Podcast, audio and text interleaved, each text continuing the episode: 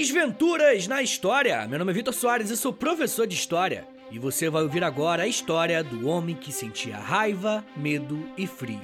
Quem foi o Jesus histórico? É um texto da Pamela Malva. Roda a vinheta e vamos para a história!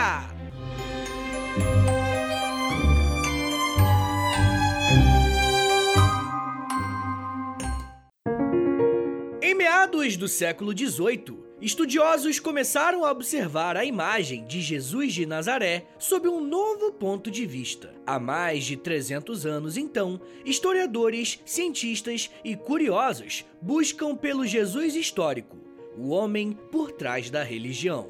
Autor da obra Jesus, um breve roteiro histórico para curiosos, o professor Alex Fernand Borer foi um dos muitos estudiosos que se debruçou sobre a verdadeira história do judeu nascido no Império Romano. E o resultado é um quadro intrigante.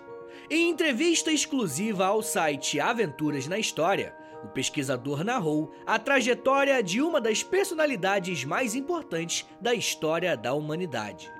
Através de suas pesquisas, Alex encontrou possíveis respostas para muitas perguntas cruciais. De acordo com Alex, aspas, existe uma diferença entre Jesus religioso, que aparece em vários registros, e o Jesus histórico, que é mais difícil de encontrar.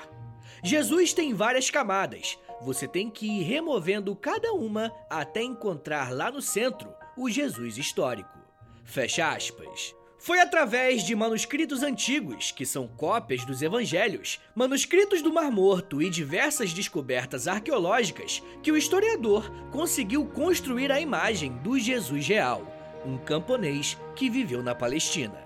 De acordo com Alex, aspas, ao contrário de Vênus, Júpiter e Mercúrio, os grandes deuses do panteão romano, esse personagem que se transformaria no deus cristão é real e datável.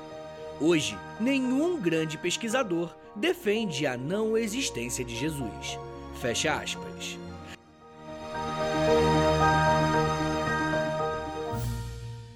Mas quem afinal era o Jesus histórico, o homem que realmente existiu?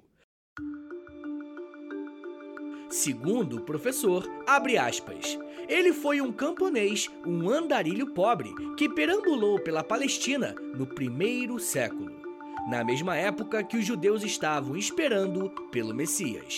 Fecha aspas. Por isso, inclusive, ele teria recebido o título de Cristo, que significa Messias, né, ungido, que traduzido para o grego significa Christus. Explica o historiador, que ainda é professor de história, estética e iconografia. Jesus Cristo, portanto, seria o Jesus ungido, o escolhido. Ele, no entanto, não foi o primeiro Messias a surgir naquele contexto, sendo que antes dele vieram Teudas e Simão, por exemplo. Alex questiona o seguinte, abre aspas: Então por que que esse camponês de Nazaré se transforma no grande Messias, enquanto os outros foram esquecidos? Fecha aspas. Durante os primeiros séculos, a imagem de Jesus não tinha o mesmo peso que tem hoje. De acordo com Alex, abre aspas, ele provavelmente era popular, mas não tanto quanto hoje. Existia muita competição dos outros messias. Se ele fosse muito conhecido na época, ele apareceria mais na documentação. Os primeiros registros não cristãos sobre ele acontecem a partir do ano 60 depois de Cristo, 30 anos depois da sua morte, e nunca são muito longos. Fecha aspas. Ainda assim, existem diversas explicações para a fama que Jesus de Nazaré conquistou.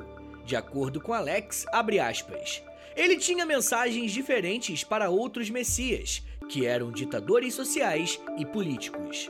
Além disso, ele ainda incluía pobres e mulheres em seus discursos, uma coisa fundamental, porque tais grupos eram marginalizados no Império Romano. Fecha aspas. Tendo conquistado seguidores com falas e parábolas do cotidiano de pastores e pescadores, Jesus de Nazaré foi um personagem real. Por isso, inclusive, existem fatores da sua vida que podemos pontuar com um determinado grau de certeza.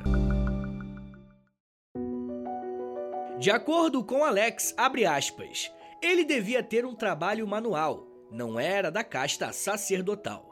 Ele não teve vida fácil, provavelmente era carpinteiro.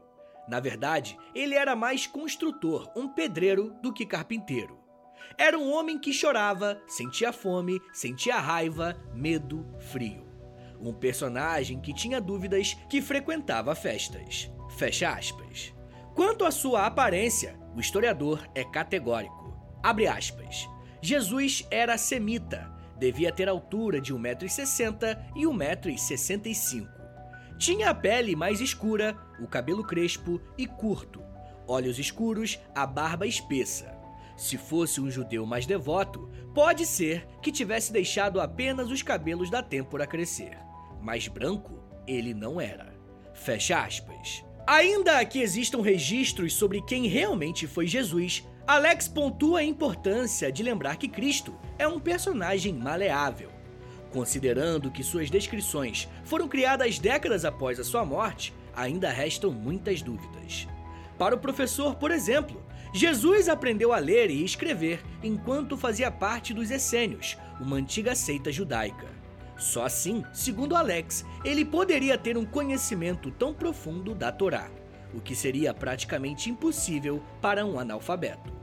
Apesar das dúvidas, Jesus era com certeza um homem tolerante que tentava se equilibrar entre dois poderes, além de inteligente o suficiente para escapar, aspas, de todas as armadilhas que tentavam aplicar nele. E por isso ele é tão fascinante. Fecha aspas. Finaliza Alex. Rapaziada, obrigado por ter ouvido até aqui. Meu nome é Vitor Soares, eu sou professor de História. Você pode me seguir nas redes como arroba e segue a gente aí no Spotify também. Dá cinco estrelinhas aí para ajudar a gente, tá bom? Valeu, gente!